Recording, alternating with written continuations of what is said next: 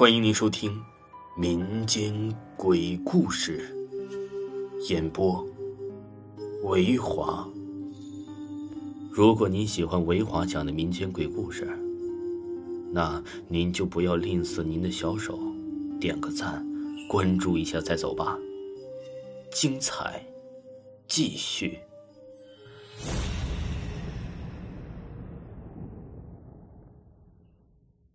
环卫工阿姨的遭遇，记得这事儿啊，是偶然间从一个姓赵的阿姨嘴里听来的。当时我听完之后也是被吓了一跳，我甚至都没有想到，在这个世界上居然真的存在索命厉鬼一说。所以今天我就把这个真实的灵异故事分享给大家。记得这事儿啊，是偶然间从一个姓赵的阿姨嘴里听来的。当时啊，我听完之后也是被吓了一跳。我甚至都没有想到，在这个世界上居然真的存在索命厉鬼一说，所以今天呢，我就把这个真实的灵异故事分享给大家。可能在听到“灵异的经历”这类字眼后，大家脑子里立刻会浮现出的职业就是道士、阴阳师，或者是殡仪馆里的保安之类的。毕竟啊，这些人经常会和这脏东西打交道。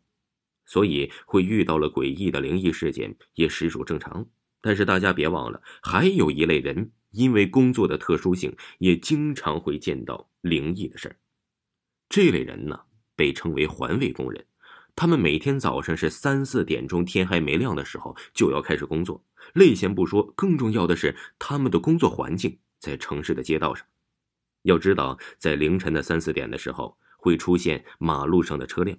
不是疲劳驾驶，就是起了个大早，精神还没有彻底苏醒的司机，在这种环境下扫大街呀，这危险系数还是很高的。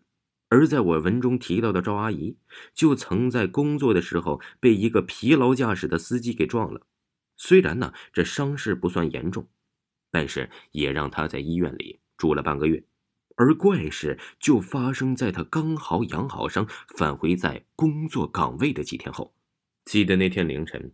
这大街上雾蒙蒙的，能见度非常的低，人与人之间超过几米距离后的身影就会彻底埋没在浓雾中。而且呀，不知道是因为什么的缘故，那天早上街道的路灯总是一闪一闪的。如果说呀是一两个灯在闪，可能啊就会归结到电路故障的问题上。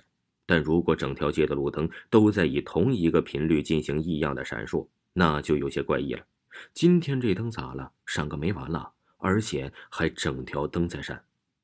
本来呀，这个话题并没有什么特殊的地方，但是不知道是谁来了一句：“你们有没有听过百鬼夜行啊？有亡魂过街，路灯就会一闪一闪的。看到整条街的灯啊都是闪的架势，该不会满大街都是鬼吧？哎，别忘了，今天可是十月初一呀，鬼节呀！我的个妈呀！”要不然咱先避避啊！你这家伙一天就知道自己吓唬自己。这路灯啊，估计就是电路问题，没啥鬼不鬼的。赶紧干活吧。赵阿姨随口回了一句，然后啊，就拿着扫帚往远处走去。虽然呢，这赵阿姨嘴上这么说，但是心里多多少少啊是有一点忌惮。而就在这时，赵阿姨却突然看到，不远处的大树旁正躺着一个人。这个人浑身醉醺醺的。身上的衣服也脏兮兮的，头发特别的凌乱，脸上还有数不尽的烂疮，甚至在对方呼吸的过程中，鼻子旁边微微破裂的烂疮还会流出让人恶心的脓水。这种流浪汉，赵阿姨在工作这些年里见过很多，不过眼前这个人却让赵阿姨有着一种说不出的感觉，可能她心里的这种感觉也和鬼节多少有点影响。因此，现在的赵阿姨立刻转身准备离开，可就在这时，流浪汉却突然说话了：“索命鬼，讨债魂，三神照顶，不近身。”听了他的话，赵阿姨则本能性的回头，却是看到流浪汉现在正用那双布满血丝的眼睛直勾勾的盯着他，嘴巴里还不断的释放着让人胆寒的狞笑。非但如此，流浪汉现在。居然还从口袋里掏出了一个东西，放在自己的嘴巴里嚼。赵阿姨仔细一看，那流浪汉吃掉的不正是人的手指头吗？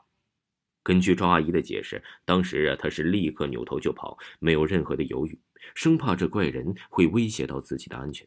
而当天呢，这赵阿姨回到家后就开始发高烧，而且嘴里呀，她还一个劲儿的说着胡话。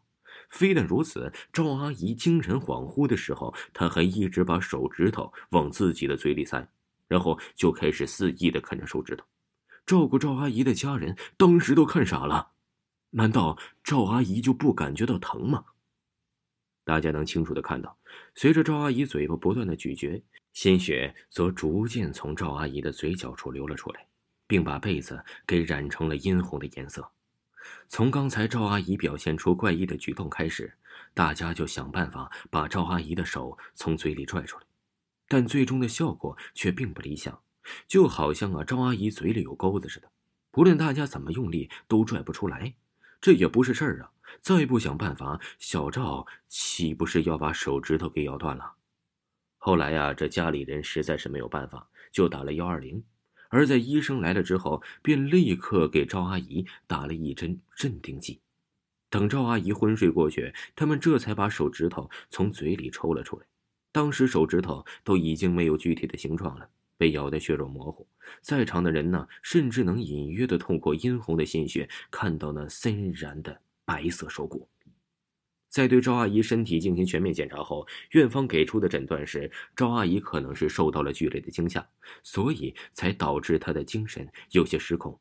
除此之外，并没有什么其他的病症。所以在赵阿姨把手指的伤处理好了之后，她就随家人回到了家。但是从始至终一句话也不说，一双眼睛直勾勾的就盯着大门外，似乎啊在等待着什么人。